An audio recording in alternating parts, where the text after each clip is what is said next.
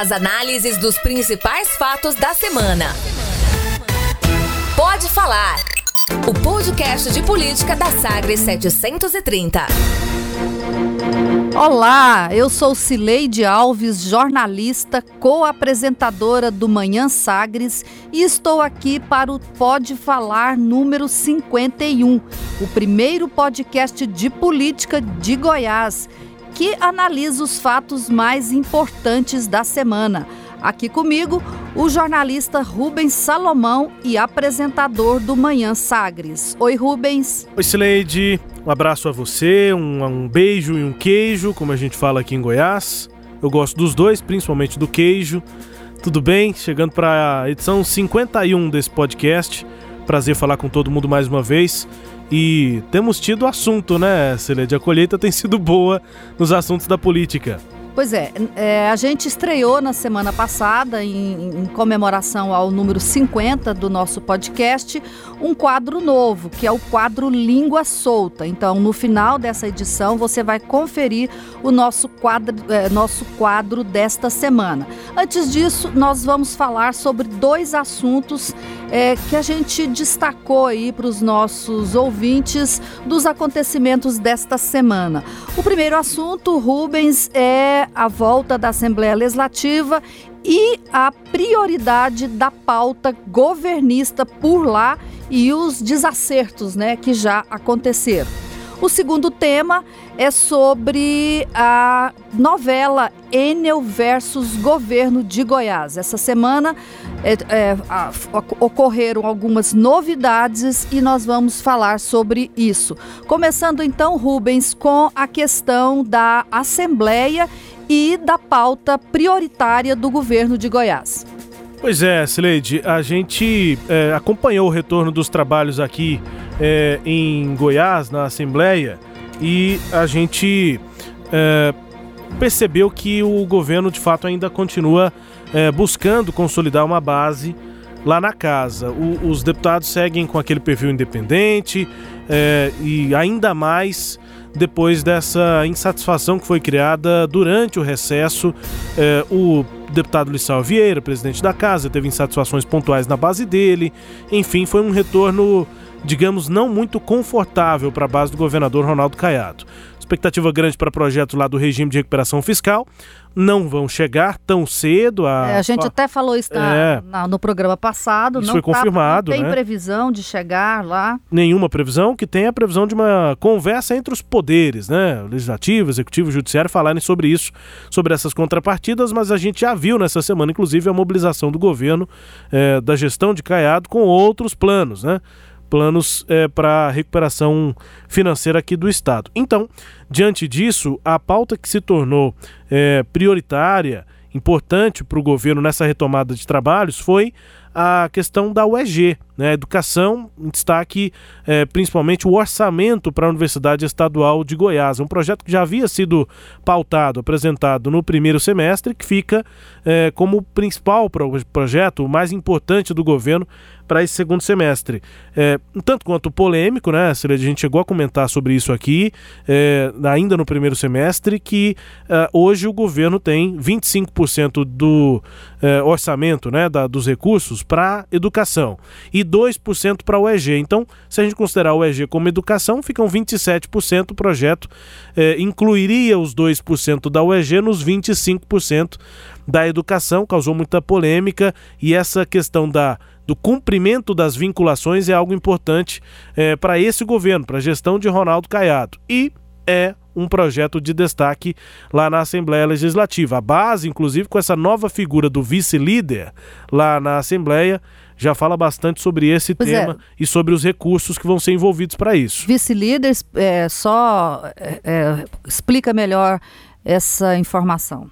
É o vice-líder Zé Carapô deputado do Democracia Cristã.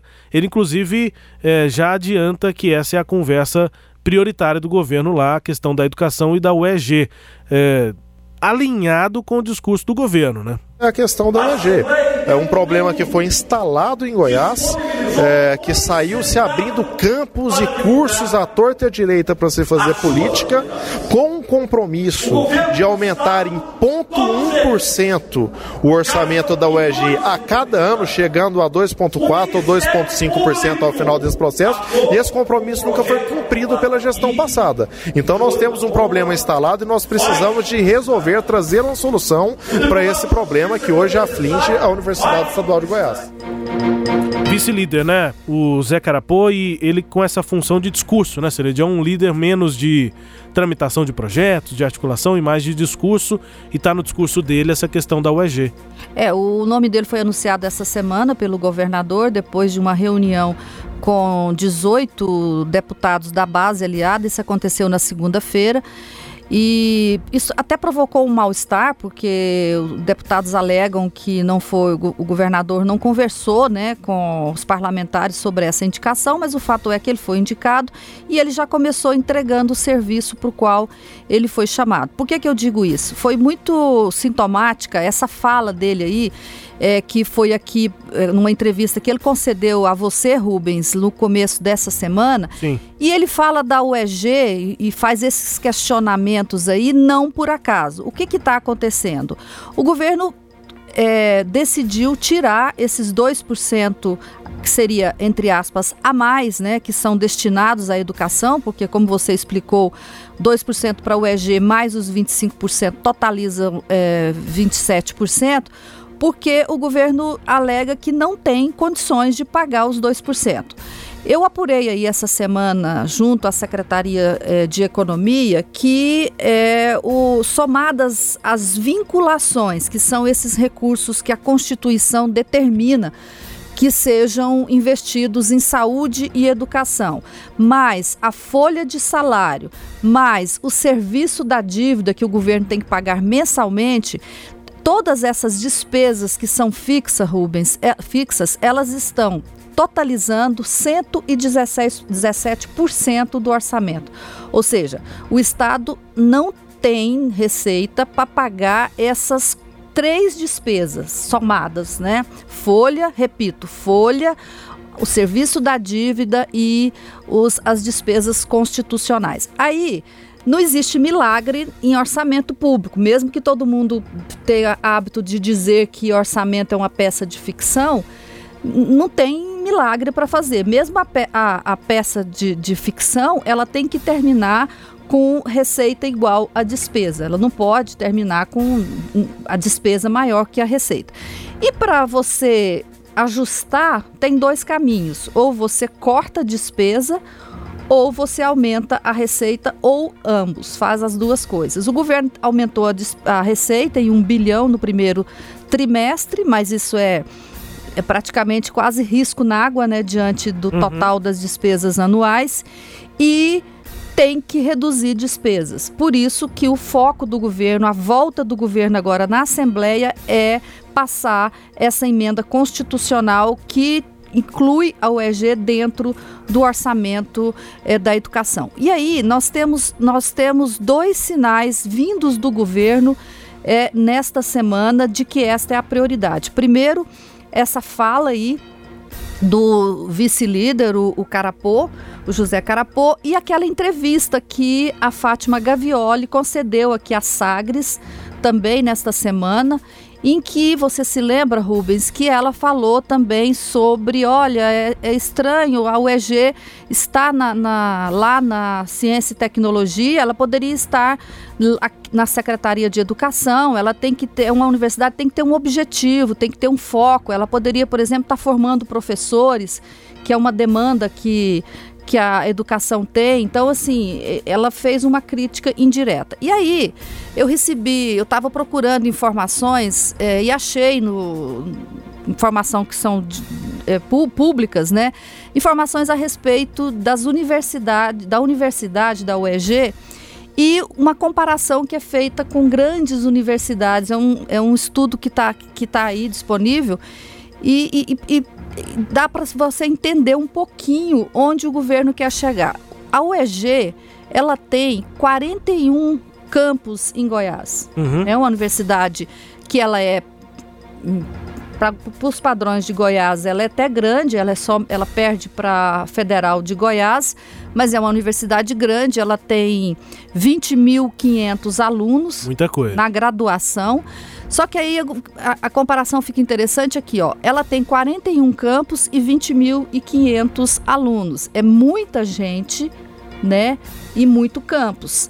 Aí você pergunta, será que precisa? Aí vamos buscar aqui uma outra universidade só para a gente ter uma ideia, uma referência. Duas grandes universidades.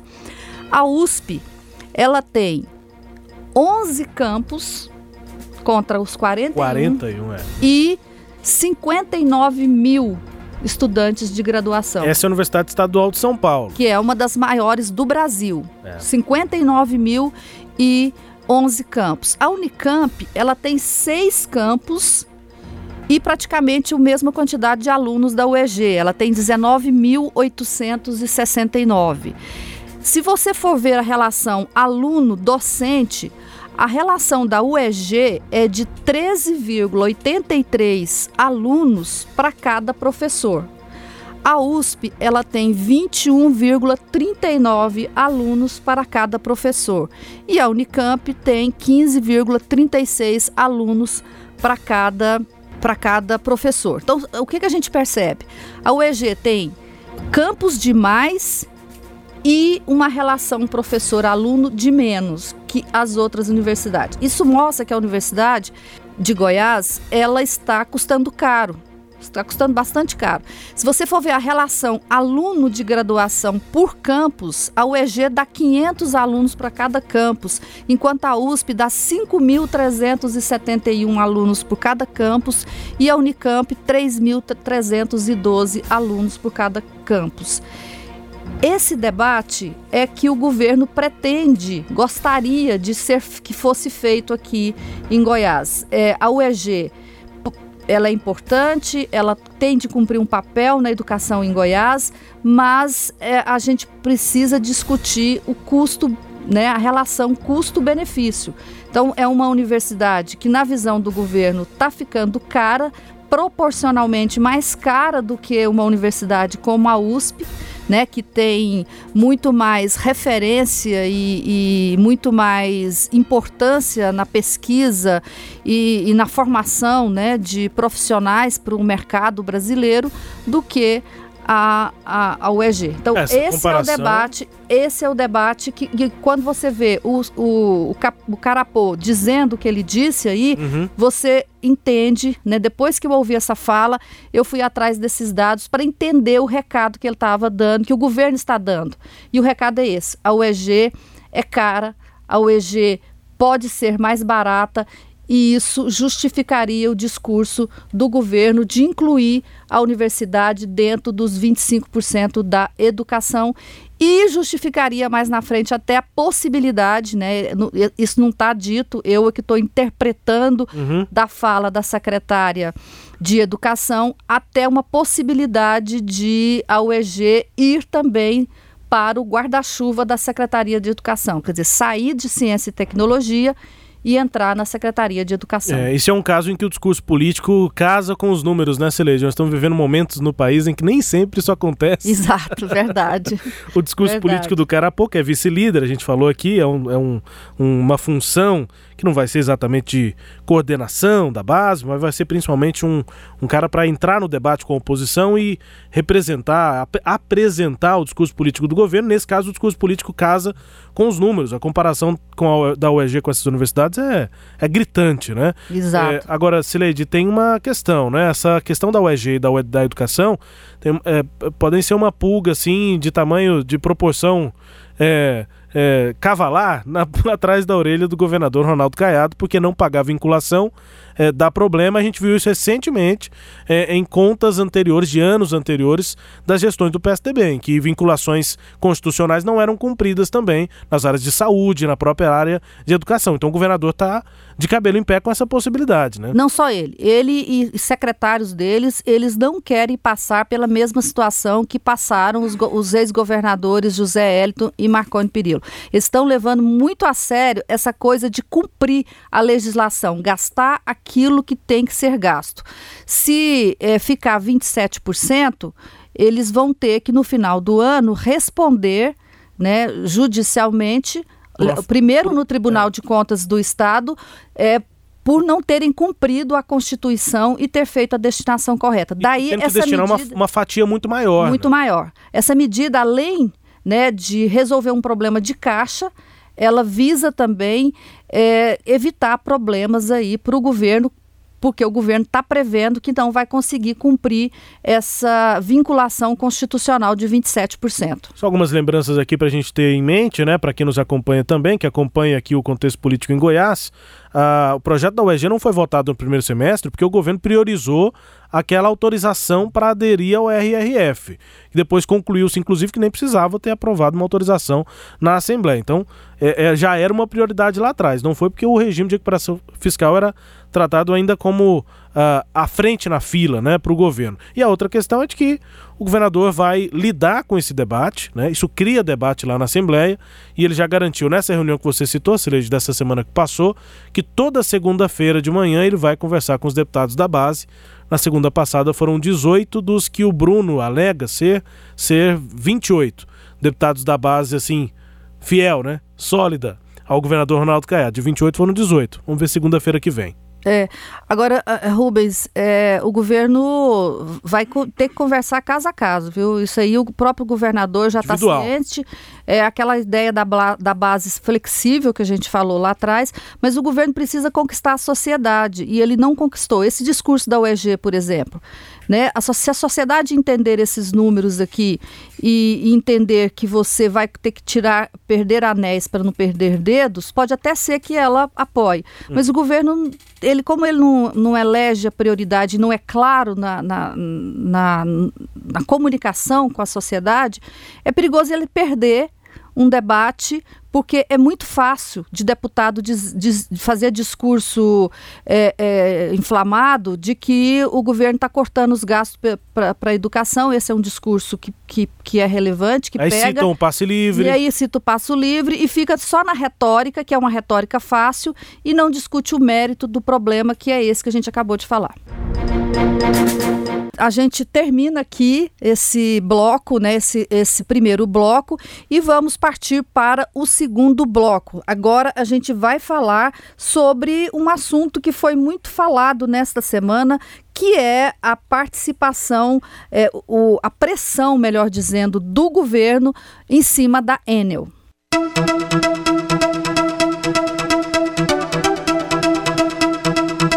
Utilizando o corpo técnico da Celg GT, que é uma estatal que não foi privatizada e, e, e, ficou responsável apenas pela geração e transmissão de energia, mas não pela distribuição.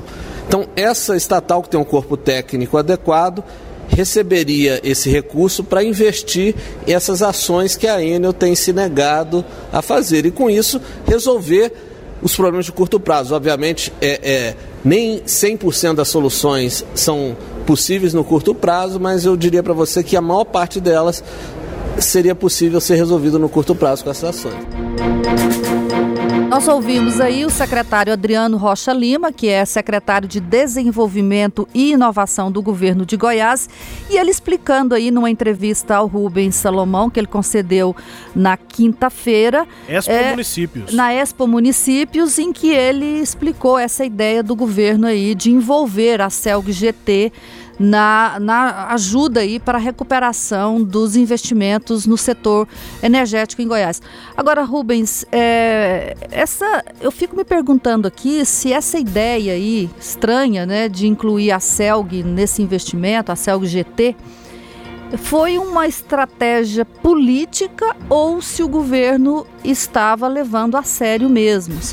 A impressão que eu tenho é que pode ter sido uma manobra para pressionar a Enel. O governo tem pressionado a Enel desde o começo de, do mandato de Caiado, já foi várias vezes a ANEEL, já fez reuniões, nós já falamos sobre isso aqui, só o secretário o Rocha Lima teve 14 encontros com a, o pessoal da Enel e para cobrar, Para né? cobrar e nada aconteceu. Aí na semana passada o governador esteve lá em Brasília, fez uma pressão maior, saiu de uma reunião no Ministério é, dizendo que viriam medidas enérgicas, né, enérgicas sobre a Enel. Ninguém falou nada, ficou todo mundo mudo do governo, o governo federal, ninguém falou nada. Esta semana surgiu essa ideia que eu acho até muito assim estranha de que a Celg GT ajudaria. Por que estranha? Porque a Celg GT ela primeiro ela tem regulamentações, né? Ela, ela tem concessão para fazer duas coisas: para geração de energia elétrica e para transmissão de energia elétrica. Então, além das geradoras, das usinas de geração, o que, que a Celg GT pode ter? Ela pode ter linhas de transmissão e subestação de energia. Então, se fosse para ajudar a Enel, ela poderia até participar, mas só em subestação. Ela não poderia fazer outro tipo de investimento em, em, em distribuição de energia, por exemplo.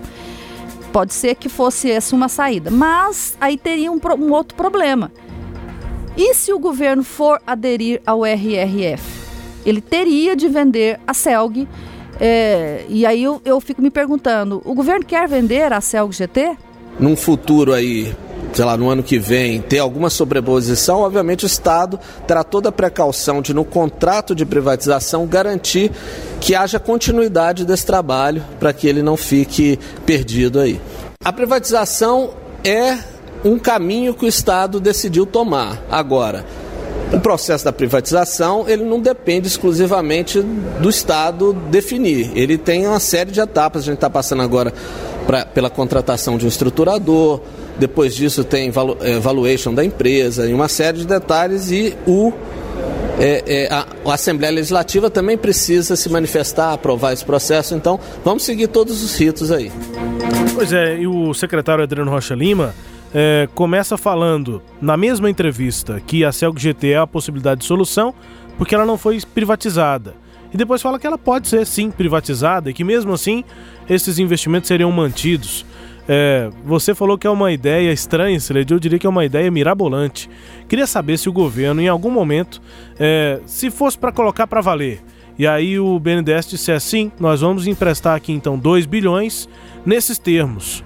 Será que o governo de fato ia gastar, digamos assim, né, Celede, um empréstimo para fazer investimentos em uma área que já tem uma empresa contratada para fazer, a, a Enel? O, o governo ia gastar uma carta de fazer um empréstimo, não para fazer investimento em rodovias ou em tantas outras áreas em que há reivindicação, para substituir o trabalho que uma empresa já tem que fazer, a obrigação de uma outra empresa, acho que era mais uma ação na esteira dessa pressão que o governo fez junto à Enel. E a conclusão é de que, de fato, deve vir aí um acordo do governo estadual, com a ANEL, com a Enel também.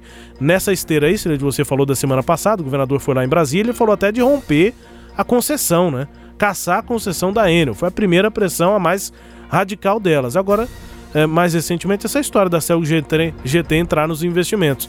Eu, eu acho muito difícil que, se chegasse para valer, o governo gastaria essa carta de pegar um empréstimo com o BNDES bilionário para tentar cumprir o que a Enel não está fazendo. É, e, e sou até muito contraditório esse discurso do governo pegar 2 bilhões para investir na, na, na, energia numa empresa é, privatizada que, que tem dono, né? Ela tem acionista, ela não é uma empresa pública. Tem obrigação, mais, é, tem formas tem de, de, cobrar, né? Eu até entendo que a retomada, da, a melhoria da, do, do, investimento em energia elétrica vai ajudar o crescimento do Estado. Mas uh, o, o, governo poderia fazer isso, quer dizer, é, é, é, prioridade do governo fazer isso.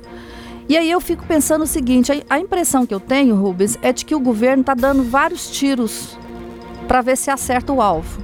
Como se ele, ele não sabe o alvo que ele quer atingir, ele sai dando tiros para ver se um desses tiros atinge o alvo. Algum alvo. Algum alvo, né? Eu, é. eu, eu, eu, eu não tô vendo essa relação entre o tiro e o alvo. Acho que um tiro pensando no alvo pode cair em outro e vida pode. Segue, né? Então o alvo é melhorar, é obrigar, melhorar a energia do Estado. Aí bota a Celg GT, fala em privatizar a Celg GT e, e, e, qual que é o alvo do governo? Né? Ele imagina que algum tiro ele, ele quer acertar. Eu acho que está faltando isso, está faltando é, foco do governo. Ou bem o governo vai vender a Celg GT porque vai entrar no regime de recuperação fiscal, ou o governo não vai entrar no regime de recuperação fiscal, não vai entrar na, na, na, na vender, vender a Celg GT e vai é, é, portanto, é, investir, ajudar no investimento lá na Enel. São coisas contraditórias, são coisas que não andam na mesma pista, são sentidos opostos. E o governo não está sem sentido. Tá, é. tá sem, pelo menos nessa questão da energia elétrica, o governo está sem sentido. Por isso que eu prefiro acreditar, para não pensar que o governo está perdido, eu prefiro pensar que esse envolvimento da CELG GT nesse assunto foi para forçar um acordo com a Enel e ontem, né, quinta-feira, nós estamos gravando na sexta, teve a reunião em Brasília da Enel com a ANEEL, o Ministério da Economia, a Secretaria Nacional de Minas e Energia, a CELG GT e a Secretaria de Desenvolvimento de Goiás. E lá foi feito um acordo, as partes saíram satisfeitas. Eu conversei é, em off com alguns representantes dessas partes, eles estão satisfeitos. O acordo vai ser anunciado posteriormente pela ANEEL, é ela que vai falar sobre esse acordo, mas é, parece que está caminhando para isso. Talvez fosse isso, talvez o governo estivesse usando a, a, CELG GT para aumentar a pressão sobre a Enel. É. é o que eu gostaria de que fosse, viu, Rubens? Para não pensar no pior. É para não pensar que é o caos, né, Sileide? Agora, na nossa mini reunião de pauta pro Pode Falar, pro podcast, Sileide, a gente falou sobre isso. Mini governo... por quê? Pocket, uma pocket reunião de pauta. Uma rápida reunião de pauta. A, a gente falou sobre essa questão. O governo joga para um lado, joga para um outro, é, e a gente fica sem saber. Às vezes, os dois lados para os quais ele joga são contraditórios, como você acabou de falar. É, nesse caso, ele falou de romper a concessão, de colocar a Celg GT na história, e na prática, o que tende a ser, nós também acredito que vai ser assim, espero que seja assim, que o governo é, busque um acordo para que a ANEL cobre, que a Enel faça os investimentos a curto prazo. Aí tem uma outra questão: se vai entrar no regime de recuperação fiscal e vai vender a Celg, a Celg GT, ou se não vai entrar no regime de recuperação fiscal e não vai vender a Celg GT. Pois é, tá jogando para um lado e para o outro, e eu acho, Celeste, que não vai ser nem para um lado nem para o outro. Eu acho que o governo não vai entrar no regime de recuperação fiscal e, mesmo assim, não entrando no RRF, vai vender a Celg GT.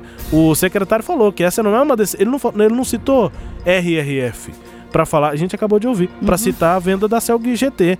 Ele disse que esse, esse é um caminho escolhido pelo governo. Acho que o governo não vai entrar no regime de recuperação fiscal e vai vender a Celg é. GT mesmo assim, Sileide. É, tudo indefinido. Bom, encerrando esse segundo bloco, vamos agora para o nosso quadro, né? O segundo episódio do nosso quadro, a gente estreou na semana passada, que é o quadro Língua Solta.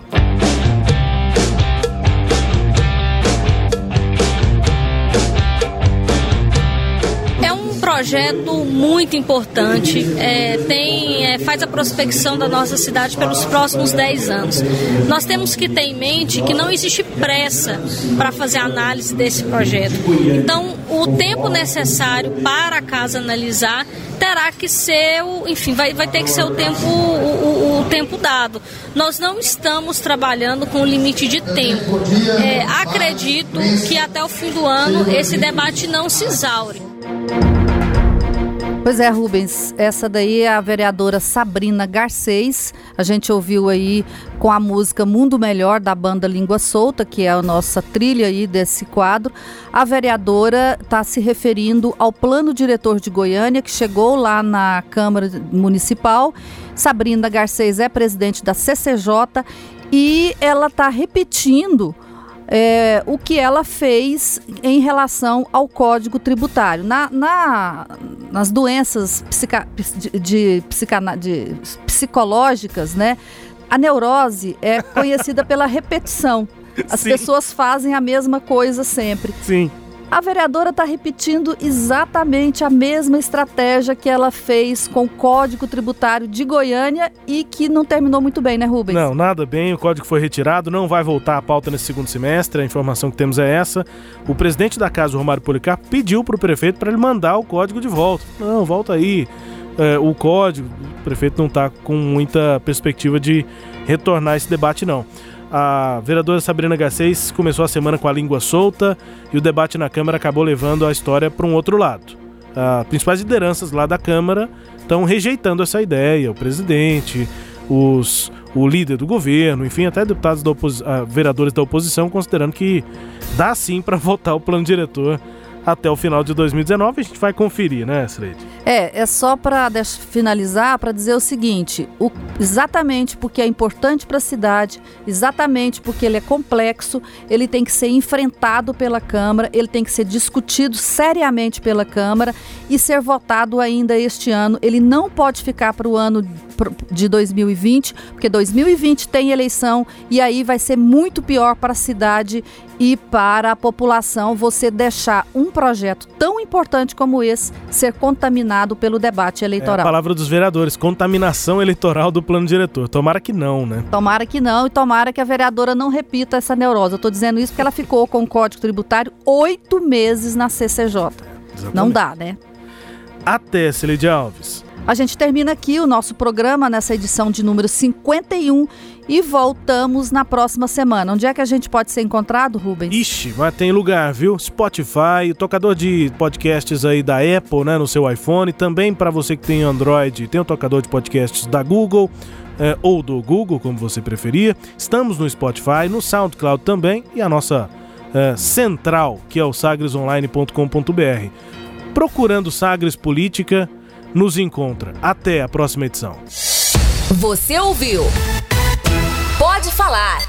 O podcast de política da Sagres 730. Uma análise de credibilidade a cada edição.